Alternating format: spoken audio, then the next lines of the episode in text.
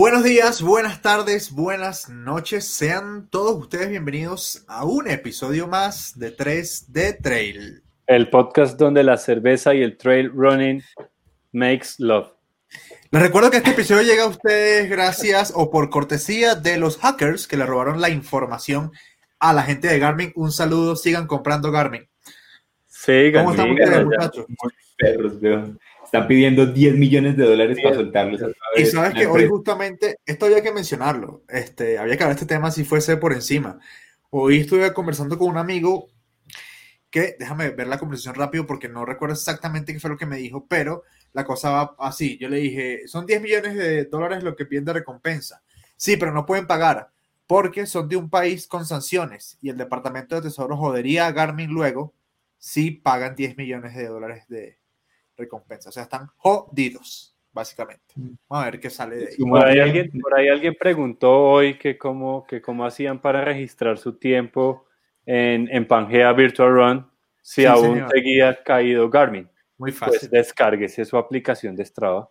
Oh, no, no, no, Sí, ni fácil. siquiera. Conectas el, el reloj por el USB al computador y eso es como una memoria USB que tiene todos los archivos que tú tienes registrados. Así de fácil. Sí, Es más, está bueno, está bueno que hayamos sacado este tema, si hubiese sido joda, eh, para que la gente sepa eso, que sus relojes son una especie de, de memorias USB y que pueden descargar. De hecho, mi papá tiene un Garmin básico y él no, él, o sea, su reloj no se sincroniza con ninguna aplicación.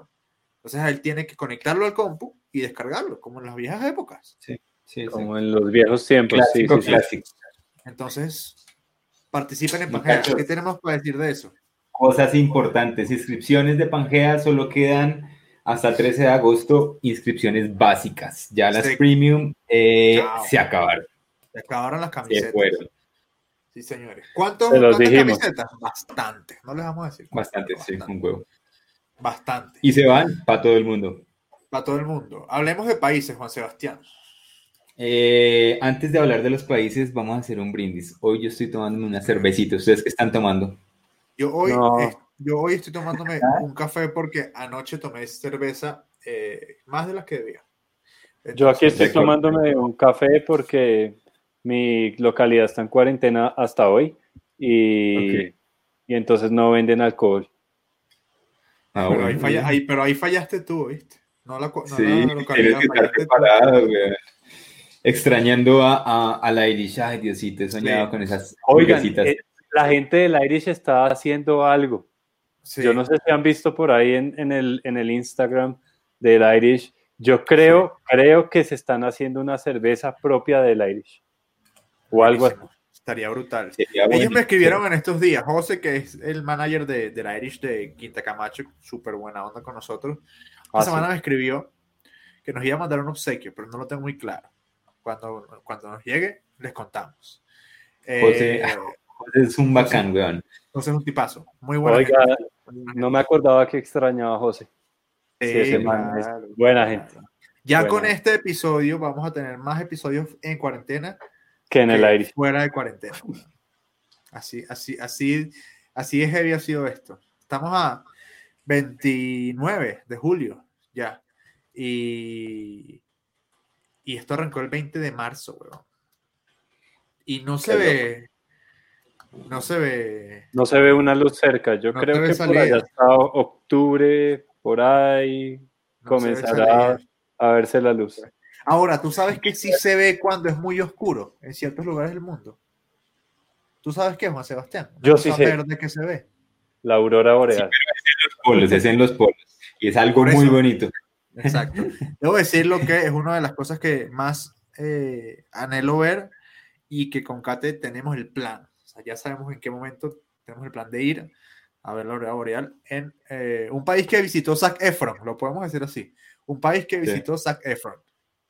Está, está, está bueno. Si es del documental al, al que te refieres, está bueno. Sí, ¿no? claro. Por cierto, eh, si vieron que Zac Efron comió ceviche, ¿no? Sí. Sí. No, pues yo comento, ¿no? Que tengo un antojo de ceviche hace rato. Pero bueno. Te, Pero bueno. lo vas a quitar. Creo que cuando nos, cuando nos juntemos los tres, después de la pandemia, deberíamos. Te voy a untar un ceviche. de- sí, deberíamos comernos un ceviche o prepararnos unas arepas o Yo le dije a Jesse, de hecho, le dije que deberíamos hacer una arepada cuando nos podamos ver y tomarnos Uy, unas sí. cervezas y charlar o una, o una parrilla. Hicimos un asado súper bueno en casa de George. Eh, Sí. Recuerdo exactamente qué día fue, lamentablemente, porque fue el día que se murió Kobe Bryant. Me acuerdo. Sí, señor. Estaba, estaba- yo estaba en el Carulla comprando las cosas para llevar a casa de George y lo leí en la, en la, en la fila en el Twitter y que mierda. Se murió Kobe Bryant. no- hoy, escuché, había caído en cuenta de eso. hoy, hoy escuché un podcast que dijeron que la muerte de Kobe Bryant desató todo esto, porque literalmente después de que se murió, la- el mundo se volvió mierda. O sea, que Kobe Bryant era el pegamento del, del planeta y que ya, pues todo se fue a la mierda. Cool pero bueno. Qué loco, güey. Pero, sí es bueno. verdad. Cosas por decir entonces, eh, países, Juan Sebastián. Háblame de Países. los países que tenemos por ahora confirmados para Pangea Virtual Run. Dímelo ya. Países a donde vamos a empezar a enviar camisetas muy pronto. A, Sí. Bueno, acá en Colombia se van a mandar muchísimas. A Perú, a Claro. España, a México, Estados Unidos bastantes. Ecuador, Argentina, Chile, Suiza, Nueva Zelanda, Australia, Alemania, Portugal. Sí, señor. Sí, señor. Francia, se te quedó Francia, qué pena. Francia, por allá Francia. cerquita del Mont Blanc. Y Por allá va a Portugal, llegar una camiseta. Portugal también, sí, señor. Estamos contentos, estamos contentos porque, verdad, Pangea, la recepción ha sido brutal. Una persona me escribió un mensaje hace un par de días, me decía, odio las carreras virtuales, pero Pangea es la única que me ha llamado realmente la atención. O sea, es otra cosa, es otra cosa. Sí, Este, sí. Así que eso está, está, está bien bueno. Y importante decir, recordar que en realidad Pangea no es una respuesta de 3G Trail a la cuarentena. Esto estaba pensado y anunciado desde antes. Sí, señor. Eh, Sí, señor. es una- Nosotros no revivimos un evento. Al cumpleaños de 3 de 3. Exactamente, exactamente. Entonces, pues nada, inscríbanse. Toda la info queda aquí abajo en www.3gtrail.com. Así de simple. Sí. Ahí está toda la info. Ahora, el episodio de la semana pasada con Santiago Rodríguez, bueno, Buenísimo, sí, bueno, buenísimo. bueno, bueno, gustó. Y, y si no, bueno, ya la gente que ya la gente que participó, participó, pero bueno, sí, hoy, hoy, hoy debemos haber anunciado el ganador o la ganadora, o los o las ganadoras sí, de dos cuellos de Santiago. sí, señor. El mismo Santiago nos regaló. Así que eso está, eso está bueno. Y yo Eh, quiero aquí que quiero que le mandemos un poco de energía a Tommy Rivers, Sí, que lleva un, ya un tiempo en coma y bueno, o- ojalá que Ojalá hoy siga. 29 ya se haya despertado. ojalá, ojalá. Ojalá y que, porque Buenas ese vibras. man sí es, es una admiración. Me- recuerdo muy exactamente que un día que recomendamos eh, Cuentas cuentas, de Instagram. Recomendamos a Sebastián lo recomendó. Sí, Sebastián sí, sí, recomendó la cuenta de. Tommy. Sí, el man es un capo y ojalá se recupere. Pero-. Ya, sería interesante, George, que pongas en contexto a la gente que no saben qué está pasando con Tommy Reeves. Bueno, pues eh, este hombre es un atleta americano, pero es un atleta élite de verdad. Eh, y hace más o menos un mes, le calculo yo, eh, comenzó con unos síntomas como de, de neumonía, como de COVID, se aisló, se autoaisló en su casa, eh, pero el problema lo atacó directamente a los pulmones, se tuvo que ir a la clínica, estuvo tres semanas internado en un- una unidad de cuidado intensivo. Eh, y de lo último que viene pasando fue que eh, lo tuvieron que trasladar y al trasladarlo de clínica y de ciudad se dieron cuenta que lo que se le había activado con la neumonía y con el, como pues todos creemos, ¿no? Y está la, el rumor de que el COVID que tuvo le, Desató. le activó un cáncer que tenía Sí. eh, en uno de los pulmones. Es uno de los cánceres más agresivos que existen en el mundo y de los que menos, De los que menos se sabe.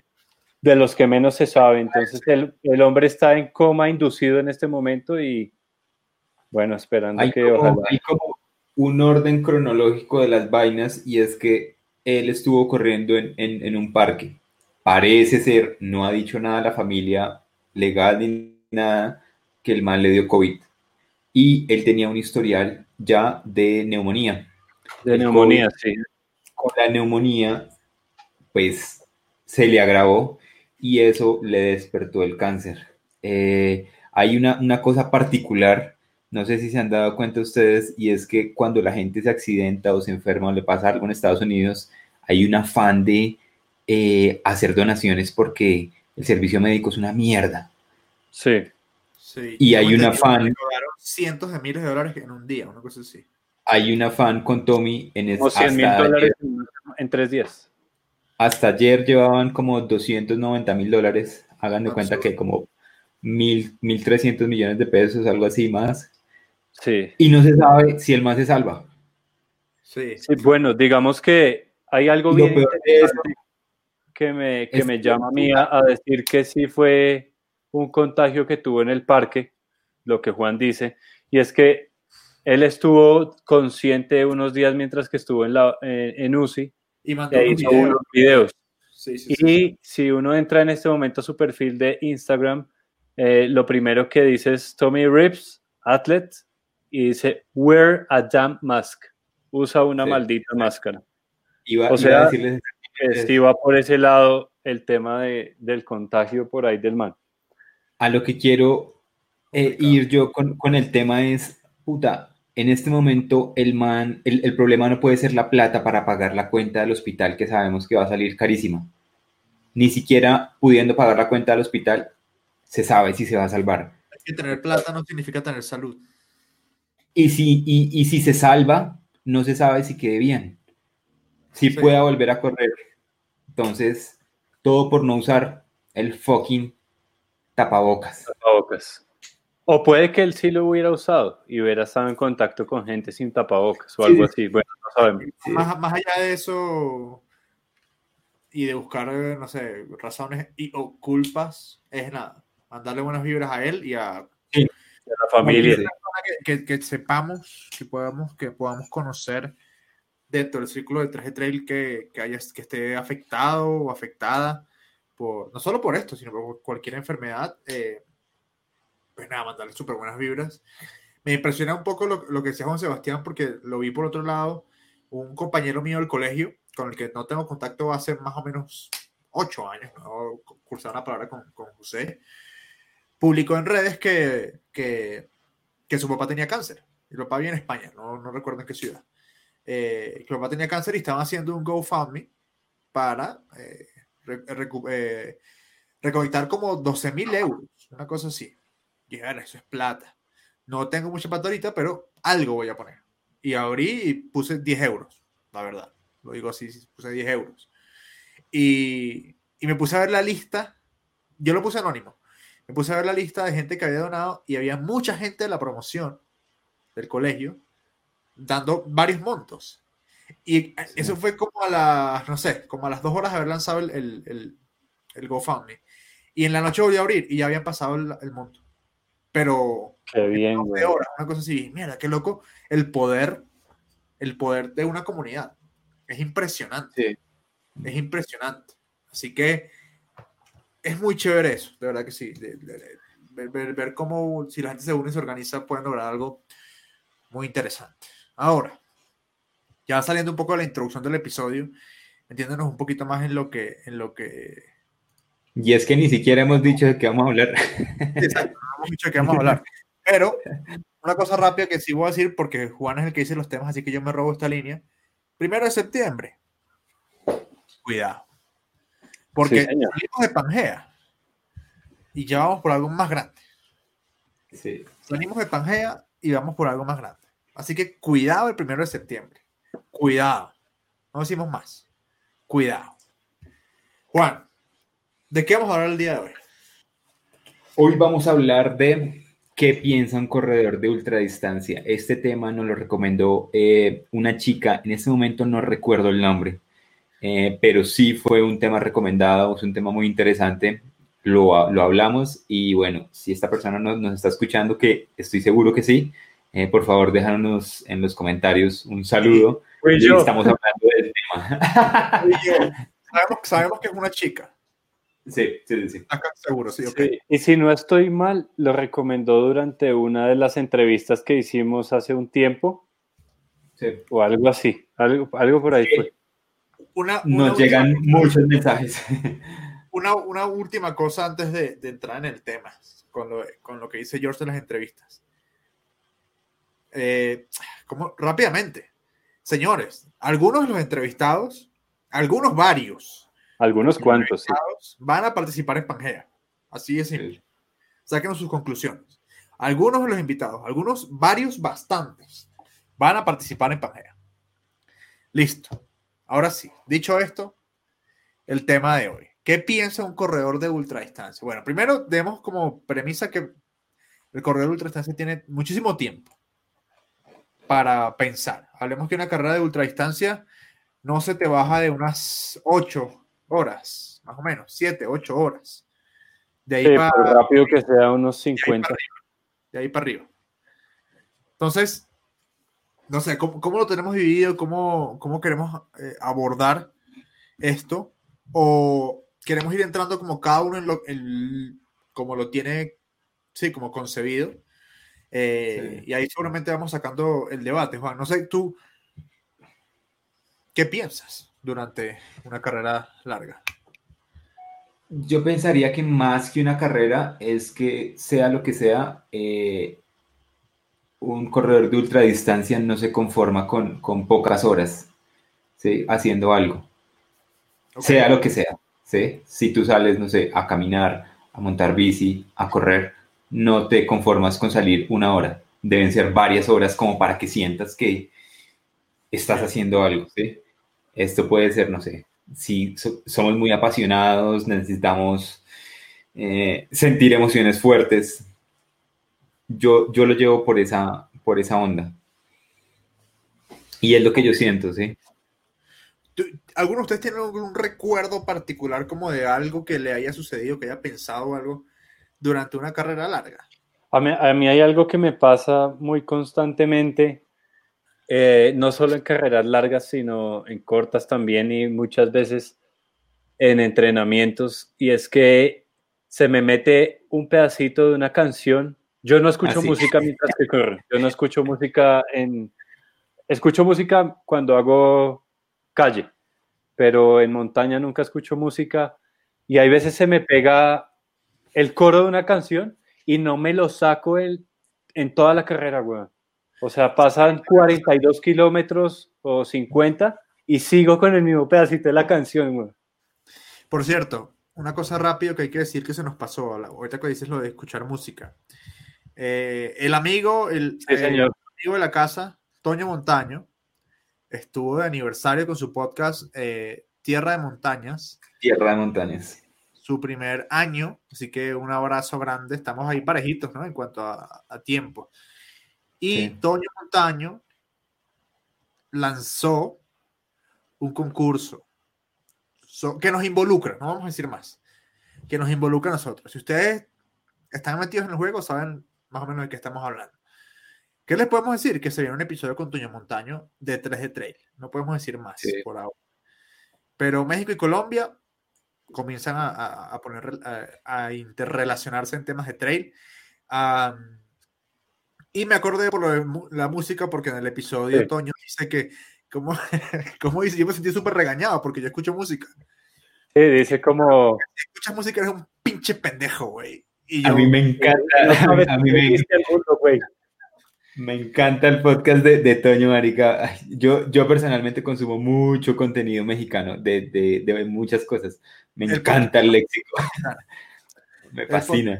Muchos mexicanos Dementes. De hecho, Dementes, que lo hace Diego Barrazas, eh, Toño es Patreon de Diego Barrazas y él nos comentó una vez eh, en una, una, llamada que tuvimos que, que era bastante amigo de Diego. Así que hasta interesante. Entonces, nada, eh, abrazo para Toño y felicitaciones en su primer aniversario. Dejemos aquí abajo el link para que lo escuchen. Sí. Un... y recomendado ese podcast. Vayan, sí. escúchenlo. Es un Ahí poco diferente. Primero porque está solo, y eso es súper, súper eh, admirable. Eh, es un poco más técnico en el sentido que Toño hace una investigación. No es que nosotros no preparemos los episodios, sino que Toño hace una investigación para decir lo que dice en sus, en sus episodios, en sus podcasts. Es un poco más corto, pero estoy seguro que cuando, cuando traigamos a Toño a 3 3 se va a soltar y Vamos a pasar Sí, un episodio seguro. de una hora. Eh, eso, eso por un lado, entonces nada, abrazo grande para, para Toño. Eh, George, ¿sabes que a mí también me pasa un montón eso de la música? Pero ¿sabes qué me pasa a mí también? El hecho de que ¿Qué? yo he tomado decisiones importantes en mi vida en carreras largas. Sí. Tipo, no sé, ¿qué voy- ¿será que compro o no compro ese? No sé, un ejemplo. ¿Será que compro o no compro ese carro? Ah, ¿Sabes qué? Yo lo decido el fin de semana en la carrera. Y, y en la carrera digo, ok, ajá, bueno, tengo 4, 5, 6, 8, 10, 12, 20, 30 horas para pensarlo. Y me siento y digo, que las ventajas, las desventajas, no sé qué. tal, tal. Y digo, ¿sabes qué? Sí, lo voy a comprar. Y ya, y ya, listo, lo decidí, punto. Pero eso me pasa a mí. Eh, no sé si a ustedes les pasa, pero yo hablo muchísimo conmigo mismo. O sea, Uy, converso, sí. Yo tengo unas, converso. yo, yo tengo unas, un- sí, unos, unos diálogos internos conmigo mismo y a veces unas discusiones que cuando me, que cuando me doy cuenta, digamos, en estos días que, se- que he salido a correr largo el domingo, ya, me, ya voy manoteando y todo.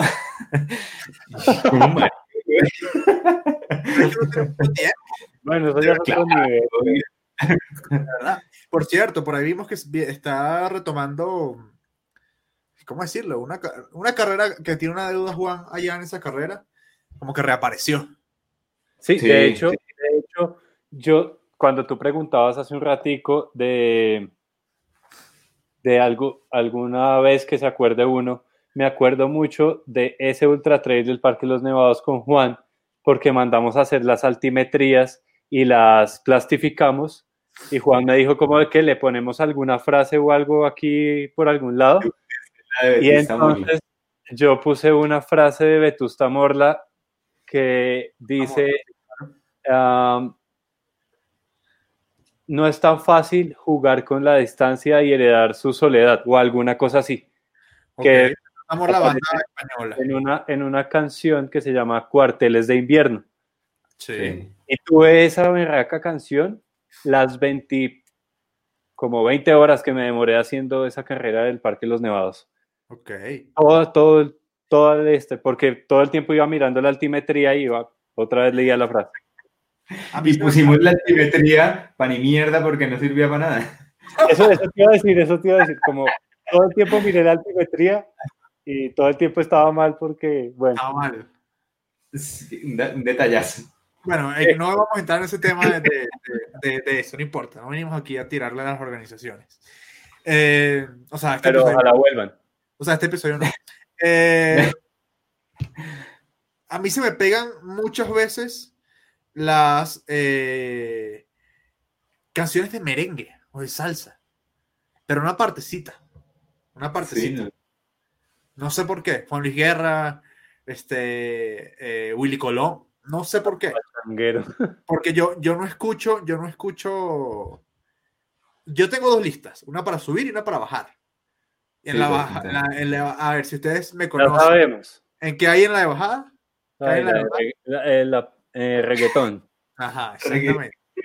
Y en la de subida tengo como todo un poco. Tengo un par de canciones de salsa, un par.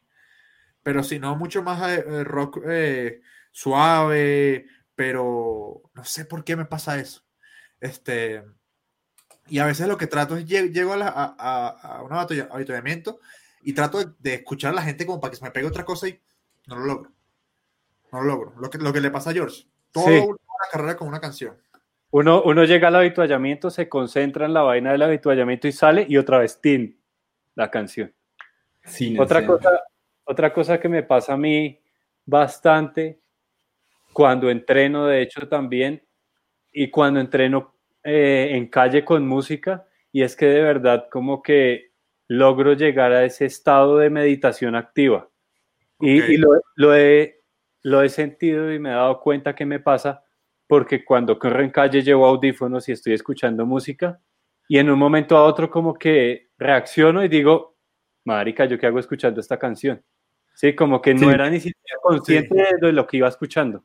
Sí, sí, sí. Entonces, sí, creo que eso es como entrar en ese estado allá de como de meditación activa y de, del, del concentrarse en el correr, en la técnica, en hacerlo bien, que a uno se le olvida hasta lo que va escuchando. Es algo muy, muy chévere. Y como que queda en blanco la mente, o sea, así como hay momentos donde uno habla con uno mismo y todo el tema, hay momentos donde la cabeza se queda completamente en blanco y uno está es como, no sé, como demas, con demasiado foco. Como en un estado medio zen. Sí, sí, sí, exacto. A mí me pasa eso a veces, sobre todo en la noche. Eh, que es como que uno entra en una especie de, de piloto automático. Sí. Y lo único La- que escuchas es el, es el Sí. de los pies. Y más nada. Y de alguna manera como que encajas ahí y fluye. Sí, como que se deja uno llevar y cuando uno reacciona, dice, uy, marica, hice 10 kilómetros o ¿qué, ha- qué hace sonando esta canción o a cabeza subida, muchas cosas. Yo no uso música todo el tiempo, sí uso bastante. Eh, no uso todo el tiempo. Respeto muchísimo a quienes no la utilizan por varias razones. Eh, hay gente que dice, no, la mejor música es la- el sonido de la naturaleza. Sí, válido, pero por 30 horas yo me sofoco un poco. No. Eh, pero, Lo que, que- Dale, dale. eh, pero me parece que también, eh, si uno sabe escoger bien la música, la música puede jugar un papel súper importante También. Para darte un empuje. O sea, yo, por ejemplo, tengo ciertas canciones para ciertos momentos en los que necesito, mira, necesito una, una inyección de ánimo porque la estoy pasando mal o lo que sea. Un shot o así, sí. Lo, lo que, lo que yo hago es usar la música como un premio o una motivación cuando voy ya muy, muy caído. Entonces empiezo la carrera sin, sin música, tan, tan, tan. Y como lo hemos dicho en varios episodios, uno sabe que una carrera, no sé, de 100 kilómetros empieza en el kilómetro 50, 40, 60. Sé que en el, en el kilómetro 60, de- depende cómo vaya, digo, estoy mamado, estoy algo, vamos a, a, a mandarle otra información a la cabeza, me conecto el iPod y listo ya. Sí, eso es algo que yo también hago. O sea, así yo no escuche música, siempre cargo los audífonos y el celular y una pila de batería por si acaso, porque la música Y- lo salva, puede salvar. Y lo dejo listo con, con, con una, una lista que sé que me va a poner a, a- a full. Y me pasa otra cosa que, que les he contado varias veces y es cuando ya sé que como que voy a coronar, que faltan 5 kilómetros o que uno está por allá lejos, pero empieza a escuchar la meta y que están hablando y todo, me agarro a llorar. No Ah, sé sí. por qué, pero sí, me, me da, me da como la, la, la de llorar, llorar, llorar, llorar. Me acuerdo muchísimo en, en Transvulcania bajando de, Del para time. llegar a, a los llanos de Garidale, de, del Time, que era esa bajada, no era, no era tan técnica, pero uno ya iba roto. Y, Marica, y ya uno no traía, o sea, los dedos ya no aguantaban tanto golpe porque era muy inclinado y uf, y se escuchaba ya la meta y todo, y yo bajé todo, toda esa bajada llorando. Cuando llegué ya a, como a, a ver la gente, ya, ya me empecé a limpiar porque me dio pena. claro, güey. No, y es que además ahí hay una vaina y es que es la meta de la maratón. Entonces, ah, justo ahí abajo de los llanos. Entonces Exacto. uno llega ahí y es como si fuera la meta de uno también.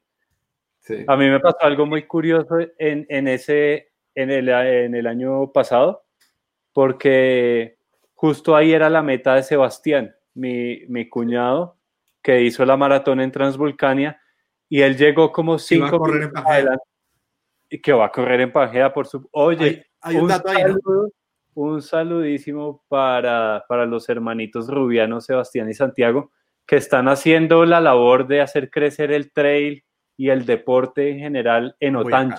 En Otanche. En Por ahí viene una carrera cerca, ¿no?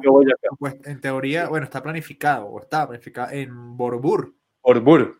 De hecho, de hecho, ayer, ayer, Sebastián y Santiago, que los dos están allá en Otanche en este momento, se fueron en bicicleta desde Otanche hasta Borbur y volvieron, hicieron Ok. 68 kilómetros.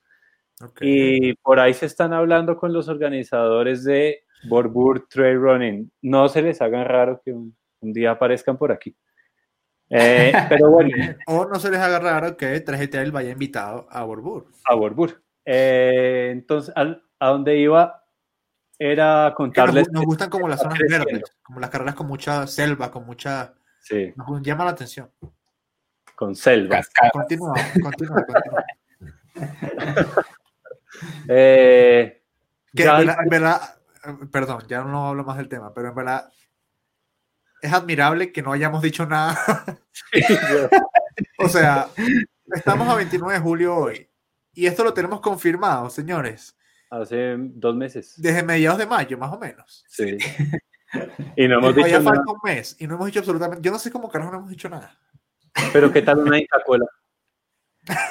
Tengo una sed. Entonces, el trailer voy acá. No, no, no, allá en Boyacá ya tenemos como tres inscritos en Otanche. En Otanche. Boyacá. Cortesía de Santiago y Sebastián Rubiano y de todo el trabajo que ellos han hecho, porque Santi, al menos que es el que vivía allá, es muy constante con sus entrenamientos y tiene Sí. muchos amigos Que y los estuvo en el 12-12, el más jovencito del 12-12. Sí, señor, sí, señor. Sí, bueno, esa, esa era la, la mención importante ahí para, la, para los chicos en Boyacá. Entonces, ¿Íbamos en dónde? Eh, En- ah, sí, en Transvulcania, en Transvulcania, que fue súper emotivo allá porque Sebastián justo terminó el maratón y a los cinco minutos pasé yo por ahí, entonces él acababa de llegar, estaba llorando, yo llegué, lo abracé y pues yo seguí mi, que ahí faltan cinco kilométricos para, para la meta del ultra. Pero Y sí, es- puro pedazo del río tan horrible. Uy, sí, marica. Yo no sé, pero así como comenté en unas historias eh, que en unos posts que hice hace un tiempo sobre Transvulcania, ah, el Pero- punto que te robaron. ah, uno de esos, uno de esos sí, Ok, está bien. uno de esos que, que estoy contando como la anécdota de Transvulcania, Sí, y hay sí. un tramo que es como un cañón de lava, que son unas pie- so- es por donde pasó un río alguna vez de lava, y, la- y las piedras y el terreno es un poco fastidioso. Y es una esa foto- Es una foto en Transvulcania, weón, es una foto, es una fotaza, pero Sí. nunca he podido llegar ahí haciendo buena cara, parce. No, O sea, no, es que llega ahí, esa- destruido. hagan de cuenta, es hagan de cuenta correr por un río seco, o sea, que, que es arena súper, súper suelta y tú das el paso y, y quedas. Y aparte de eso, hay que ir esquivando piedras, entonces tú no vas, no puedes ir recto, sino, Ese, sino que justo después de que uno termine de bajar la- el kilómetro vertical, ¿no? Exacto. Exacto, exacto. Y te coge un calor ni el hijo de puta, porque estás pasando por esa, ese lugar como a la una y media. Ok, ok, ok. ok, No. Sí, sí, sí, es, es, es bien difícil. O sea, quiero ir a Transvulcania algún día otra vez a hacer buena cara en ese pedazo. Vamos a ir los tres, vamos a ir los tres. Tenemos que ir los tres, tenemos que ir los tres. Oiga, Sí. deberíamos, deberíamos ir a Transvulcania un día no solo a correr. Pero bueno, Deberíamos ir los seis. claro, También. Está muy bien. De los seis, solo tres. O sea, faltan tres por correr Transvulcania. En Transvulcania. Sí, sí. Bueno, Sí, sí. muchachos, importante, importante. Volver al tema. Este es un episodio que yo sé que no va a ser muy largo, está, está bien que sea así, eh, pero nos gustaría mucho sobre todo conocer lo que opina la gente, ¿no? Porque pues nosotros somos tres personas dentro de un mundo de, de- de corredores de montaña y todos somos diferentes. Por ejemplo, eh, como les comentaba, a mí me da por tomar decisiones. Eh, tomo- reflexiono muchísimo. Ah, yo, yo extrañamente ah, pienso en, en muchas cosas excepto en la carrera. O sea, para mí la carrera es el journey, como el, el camino. Es como, ¿sabes que Me voy a tomar unas vacaciones de 30 horas. Ya ven. Sí, sí, sí, señor, sí, señor. Y es, me voy y pienso y, sí, este, creo que también por eso la música juega como un papel importante que me ayuda a aislarme. Yo no escucho música todo el tiempo. Siempre tengo los audífonos puestos, pero no siempre escucho música. Eh, suelo aprovechar las oportunidades que tengo de compartir y hablar con gente con la que voy al lado, porque esas conversaciones suelen ser supremamente valiosas. Eh, y uno conoce a la persona. De hecho, sí. Dale, perdón. Eso, eso es súper bonito, yo trato de, de- de aprovecharlo. Eh, pero me gustaría que también la gente nos comentara qué piensa, no solo en ultradistancia, sino en general. En general, sí. La gente que nos escucha, pues debe haber un buen grupo que no ha hecho ultradistancia y, y está bien. Y tómese su tiempo, por favor. Una última cosa que a mí me parece muy chévere cuando estoy en, en, en, en, ruta, o sí, en ruta de una ultra distancia, primero pienso en la meta, eso sí, cómo lo voy a celebrar. Eh, yo casi nunca lloro antes de llegar. Cuando lloro, llego, lloro por un minuto, como que me quiebro, casi siempre por cansancio. Eh, pero lo que suelo, suelo pensar muchas veces este, es que eh, como que me alegra un montón poder tener la oportunidad de estar ahí. Me alegra un montón poder eh, tener ese momento para mí, a pesar de que hay muchísima gente que está pendiente eh, y de que hay gente, por ejemplo, que lo está esperando uno en, los abastecimientos o lo que sea. Pero lo que más me alegra, perdón, lo que más pienso, y esto lo había olvidado y, lo acabo de recordar, y es que, carajo, o para que una persona corra un ultramaratón, tienen que entrar demasiadas personas en juego. O sea, influyen muchas personas eh, para que una sola corra una carrera. Uno tiene que tener el apoyo de un montón de gente, de sus familiares, no sé qué. Este, y no, no, no como por ejemplo algunos papás que no le dan permiso eh, a sus hijos o a sus hijas de que corran en Pangea, por ejemplo. Por ejemplo, que e, eso puede pasar. ¿no? Uy, Que haya papás que no le den permiso a sus hijos o a sus hijas pequeñas a correr Pangea, porque no les cuadra dentro de su calendario de carreras eh, de la ITRA. A mí sí me parece súper importante eso, tener la oportunidad de tener el apoyo de, de, de mucha gente y de que seas tú, entre comillas, el elegido para hacer el recorrido. Pero en realidad la carrera está mucha gente pendiente. Así no estén corriendo ni siquiera están allá contigo pero es mucha gente la que está involucrada en que una persona por una carrera. Sabes, sabes que eso, eso que hablas, tengo muchas cosas por decir y creo que se me van a olvidar. Eh, pero lo primero que conecta directo ahí con lo que estás hablando es una recomendación, de hecho, que, que quiero hacerles. Si no han visto una película que se llama 100 metros, en Netflix está. La de, y, la de Triatlón. Sí, y es una historia de, de un man que, que es, eh, tiene esclerosis múltiple y aún así se dedica... ¿no? ¿Conocen a alguien que ya tenía esclerosis, esclerosis múltiple? No. Yo sí. Una esposa de un tío mío tuvo esclerosis múltiple y es muy heavy. No, pues Yo no, en la película no se ve. Pensaba, no pensaba, pero es una, una enfermedad común, solo que no, no, es, no es tan... Los brotes son lo que la hacen ser diferente entre grupos de personas. Super heavy. Esta, esta señora eh, se recuperó. Eh, te estoy hablando que ella había que hacer todo por ella. Todo. Y ahora hace ejercicio, no sé qué. O sea, es, es, una, es una, enfermedad rara. Pero bueno, sí, sigue sí. con tu tema. Sí, pues bueno, lo que, lo que me recordó a esa película es ese momento que tú dices que cuando uno corre un ultra, no lo corre uno solo.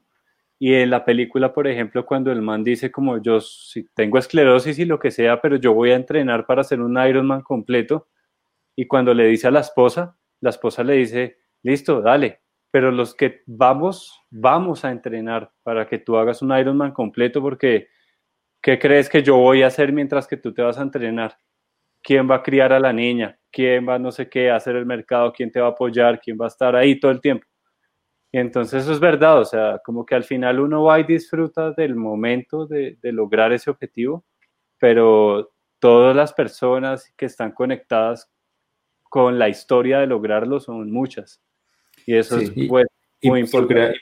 muchas, muchas personas y en, exacto en el tema de triatlón, que, que, pues yo estuve ahí metido, eh, conozco muchas parejas y familias que el plan del domingo era la esposa manejando en el carro, las niñas atrás eh, comiendo algo y la esposa ha- haciéndole el trascarro o cuidando al esposo que iba montando en, en- en la bici por Sí, horas. Eso es muy típico.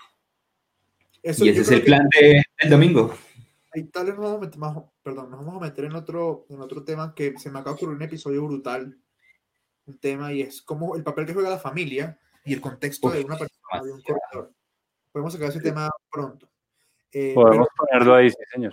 Entra la importancia de elegir a una pareja eh, que entienda, demasiado importante, que parta contigo, no se tiene que parar contigo, pero que entienda eh, lo valioso que es para ti, no sé, levantarte a entrenar o pasar horas o lo que sea, eh, y que no sea lo que le incomode. Exacto. Este, creo que ahí los tres somos bastante afortunados. Sí. Eh, en, sí, en, en, mi caso, yo, yo, he pasado por todo y he llegado acá, pero de, de, de parejas anteriores, exactamente de mi exnovia, eh, me armaba pedo y, me decía, pues, pues, si puedes ir a correr 40 minutos porque tiene que irse 4 horas. Yo, también pasé por algo así y es, es aburridor. Y al final creo que encontrando, ¿sí? Este, pero es súper importante. Y para darle un poco más apoyo a lo que decía George con respecto a la película, vean un documental que a pesar de que está en inglés, es muy bueno, que se llama A Decade On, es de Ginger Runner. Brutal. Sobre la historia de eh, Brian Morrison. Morrison se me fue el nombre, iba a decir Brett Rivers, pero es otro, es otro personaje. Eh, en la Western States. Y el contexto, lo importante, el papel importantísimo que juega el contexto y su familia dentro de, bueno, la historia. Y también, mismo, exactamente lo mismo, en eh, Where Dreams Go Die, la de Gary Robbins, que la familia, a ver, la familia en, la, en la, de Barclay Marathon es... Es todo, Pero sí, creo que ahí se puede desprender un tema muy interesante para otro episodio, lo de la familia. Sí, la familia y el contexto. Episodio bueno para un 6 de trail. Uy, sí. Sí, sí, sí, sí, aunque, aunque nosotros sí somos muy, muy afortunados de, de eso de contar con, con las parejas de, de, nosotros que corren o que entienden. Y por lo menos en el, en el caso de ustedes dos, que, que, que, sus familias viven acá en Bogotá y eso los entienden.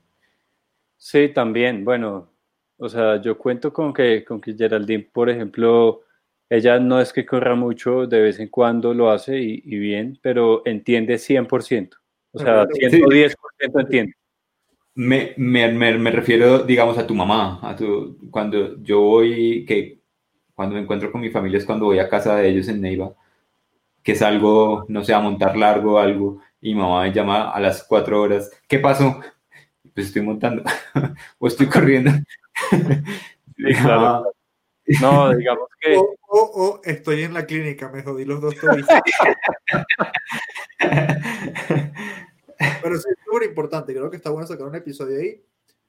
Oigan, pero ¿saben que De 6 de 3. Creo que es el episodio. Pues podemos cuadrarlo a ver qué. Puede ser, puede ser, puede ser. Bueno. ¿Saben que Para que sigamos con el tema que traíamos, con el tema del episodio, eh, hay algo que me pasa a mí a veces, y es que así vaya de último, pero en ese momento de soledad 100%, que en las mayores, en la mayoría de carreras de ultradistancia se da, que uno llega a estar completamente solo, eh, como que uno mismo se cree que va de primero. Y entonces eso, eso le da a uno como un empujón gigante y uno comienza a correr creyéndose Kilian en los videos. Y sí, a mí me pasa, a mí me pasa. Yo era el único. Claro. Y yo, yo me imagino que en todo momento hay un fotógrafo. Y que uno va de primero todo el tiempo, güey. Que uno va así uno vaya de último. me alegra escuchar esto. Así que gracias. Ah, oye, sí, lo del ah. fotógrafo también es chévere. Sí, lo del fotógrafo. Yo, yo les quería preguntar, ¿ustedes pasan solo por estas situaciones en carrera o en entrenamientos? a, mí, a mí por lo menos lo, que siento y lo que me pasa y no, no sé por qué me gusta eh, darme duro. No sé, como, como sentir que llego, llego a ese momento de, no sé si entienden el crux de Sí. puta. Que, que, que llegas al momento en donde dices como, o, o sea, quiero caminar, pero no. Y voy a obligarme a seguir corriendo. La Y me más- gusta. Casi me caigo. Lo, lo que llaman la parte más dura de una carrera, o como le dirían los corredores de calle, un puente. Mucho rata. Sí, exactamente eso. Y me, y me encanta eso de, de los entrenamientos, porque es que en los entrenamientos es una situación que tú no tienes controlada. Eh, en carreras está medianamente controlado, que tú sabes que llegas a un punto de, de habituallamiento y tienes agua y comida y esto. En entrenamientos no. Cuando sales a correr, no sé, cuatro o cinco horas, tú dices como, ojalá haya una tienda, ojalá tan, ojalá consiga una Coca-Cola. Y me gusta llegar a esos puntos de que ahí hago un, un, paréntesis y es algo de lo que contaba Santiago Rodríguez en el episodio pasado, que a él le gusta como experimentar con su cuerpo, ver qué pasa sí, ver qué pasa no. De los últimos entrenamientos que he hecho, que casi siempre lo estoy haciendo lo- los domingos, fondos de dos horas, eh, me mando la primera hora en ayunas y veo de la segunda hora hasta dónde me da el cuerpo aguantando así con esas malas sensaciones de hambre, de tan, tan, tan, tan, y ahí le mando. No, además que eso es interesantísimo, huevón, de, del ayuno intermitente y de salir a entrenar en ayuno, Ah, darse cuenta cuando al cuerpo se le acaba literalmente toda la carga de glucógeno que tiene y en, y en ese momento siente uno como que el estómago como que le dice a uno como, oiga, ¿qué está haciendo? Pero para y como que el cuerpo encuentra el segundo motor que es la grasa y ya. Pero si son Ahí, como 10 ahí, ahí. minutos donde uno dice como mierda. Ahí hay un datazo gigante y por eso es que hay que hacer entrenos de, de dos horas. Esos entrenos específicos de dos horas tienen esa magia que te obligan a, te, te obligan a entrar en esas eh, sensaciones. Sí. Sí, entiendo. Muchachos, por cierto, me tengo que echar flores acá. Estoy aprendiendo a, a cocinar bien. ¿Sí? Que me caigo, no sé por qué. Estoy metiendo en la cocina, estoy metiendo en la cocina, así que Oye, qué Y- bueno. ¿Quién, le- quién te está enseñando? nadie, la vida. ¿La vida? Así que, bueno, voy a preparar- De hecho, ahorita estaba, antes de, de- de grabar, iba a cenar y qué carajos hago. Y agarré aguacate, atún, pimiento, me hice como un, como un masaclote, hice unos wraps, pa, pa, pa, pa, pa. coño. Yo aprendiendo, un día les, les, les, hago una, les hago una comida. Tengo que hacer unas arepas, eso sí, arepas venezolanas. Uy, Uy, sí, sí. por favor, hagamos un plancito de Una- arepas venezolanas. una reina pepiada. Ya, Amo sí. esa arepa. Oh. Este, por cierto, Netflix, Street Food. Uy, eh, eh, buen- puta. buena, buena serie. Eh, Siete días antes, Seven Days Out. Buenísima, güey.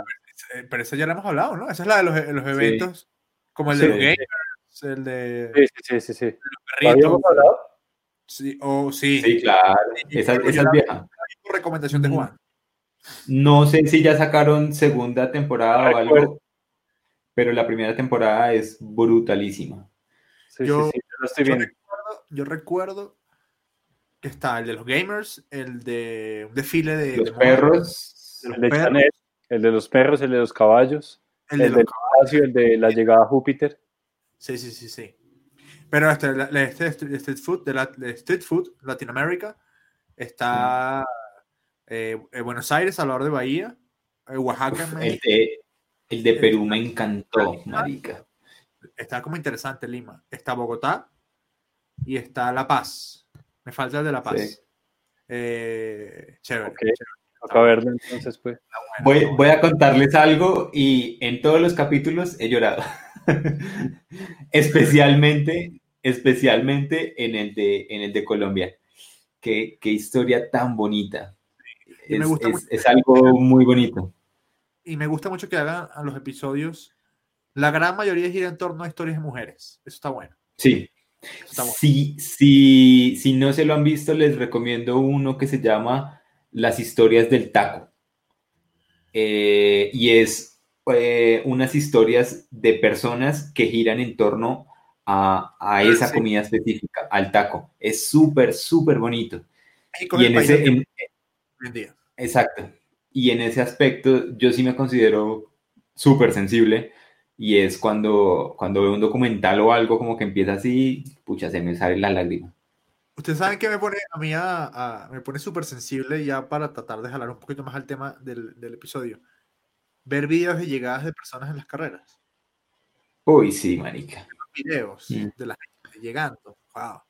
En la, la Mm. llegada de Javi Ordieris con la novia en, En el primer UTM. No, Ah, en. Euráfrica. Sí, sí, sí.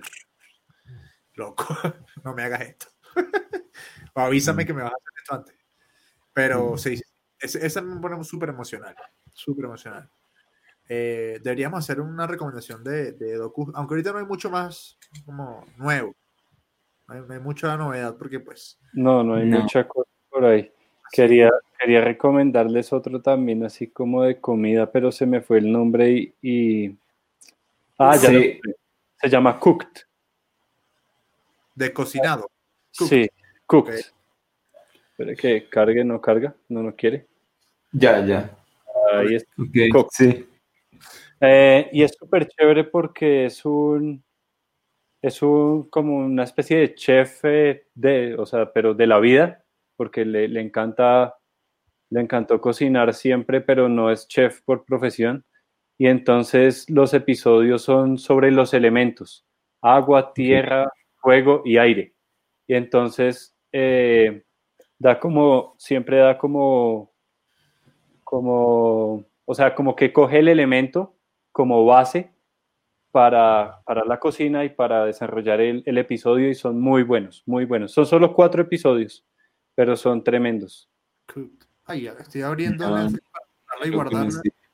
Y acaba de lanzar un documental que estoy seguro que me voy a devorar que se llama, ya te voy a decir porque, ya, momento, momento, momento. Ya, ya, perdón, ajá. Eh, acaba de, dar- de llegar un docu en Netflix que se llama Ciudad del Miedo, New York versus la Mafia. Tipo de documentales que me encantan. Uy. Eh, ¿Ustedes se vieron eh, Chef Table? sí, Sí, sí, lo vi. así que iba a decir, para cerrar esta parte culinaria de 3 de Trail, eh, hay una peli que se llama Chef, que creo que está, creo que está Sofía Vergara, o una actriz así despampanante latina, y ahora es la historia de un tipo que era chef, chef, chef, y se aburre y abre un carrito de, de- de street food, un, un food truck, perdón. Y Sí. bueno, actual, todo el cambio de mentalidad de chef, estrellas Michelin, no sé qué, a, a- a callejero, pues. Es bien interesante. Este, Oigan, hay algo que me gustaría recomendarles que va a salir y no es en Netflix, es en Prime Video. Amazon Prime, sí. sí. Eh, y aparece Verónica Bravo, que ya sabrán quién es, si no vayan atrás de los episodios y lo buscan. Y es de. World Tourist Race, que es la, Sí. la- como un documental de 10 capítulos o algo así sobre la carrera de aventura en las Islas Fiji, Telecochal. Ese es el Eco Challenge el. Challenge. Ahí estuvo, creo que, creo que no me equivoco. Ahí estuvo Jenny y Félix. Y Félix. Sí. Sí, sí, sí, sí. Que ellos tienen una foto muy bonita en donde salen con Bear Grylls. Y Be- Bear Grylls hace como, como de speaker, entiendo. Ah, ok. Ok. Y esta vuelta sale. No estoy seguro, pues, si, es el speaker, pero el, el man sí, sí como que los va, los va siguiendo y va haciendo el documental. Ah, ah, ok. sale el 14 de agosto. El- Yo, los yo- días- yo tengo Amazon Prime, voy a, voy a verlo. Eh, ajá, ya para cerrar el tema de las recomendaciones, para meternos entre él, un, un video que no es tan nuevo, pero sí es reciente. Se llama Almost a Perfect Race. ah, Eh, sí, ya creo que un día. Water en Western States. Brutal. Muestra cómo básicamente ella maneja la situación de lesionarse punteando Western States y entregando la punta. Y me parece admirable cómo lo hace. Vayan y lo. Que Almost a perfect Uno- race. Almost a perfect race. uno eso Patrocinado por Open English. Ajá. y vayan y, y vean lo que estuvo haciendo Jim Wamsley. Sí. Así, Qué señor. tan salvaje, güey. Rompió a Kylian. Creo que esta, esta época de, pan- de Pangea, de pandemia y de Pangea también, ha, ha abierto la, la creatividad a un montón de gente. A un montón de gente. Sí. Este, y eso está bueno. Por cierto, creatividad, gente, eventos. El 3 de agosto llega un evento nuevo de, de Fuerza Natural. Oye, sí. De la Tierra a la Luna en 90 días. De la Sí. Tierra a la Luna en 90 días. Está Ahí bueno. voy, ahí voy a estar poniendo lo que haya que poner. Está bueno. ¿Cuántos está kilómetros? 384.400 kilómetros. De la Tierra a la Luna en 90 días se llama. Ya después le mandamos la info. Es más, la semana que viene ya habrá salido, así que ya les podemos compartir el link. La semana que viene. Va a estar bueno, va a estar interesante. Este, eh, Esos eventos con, con concepto me encantan, weón. Eso hace un evento. va a estar bueno, va a estar bueno.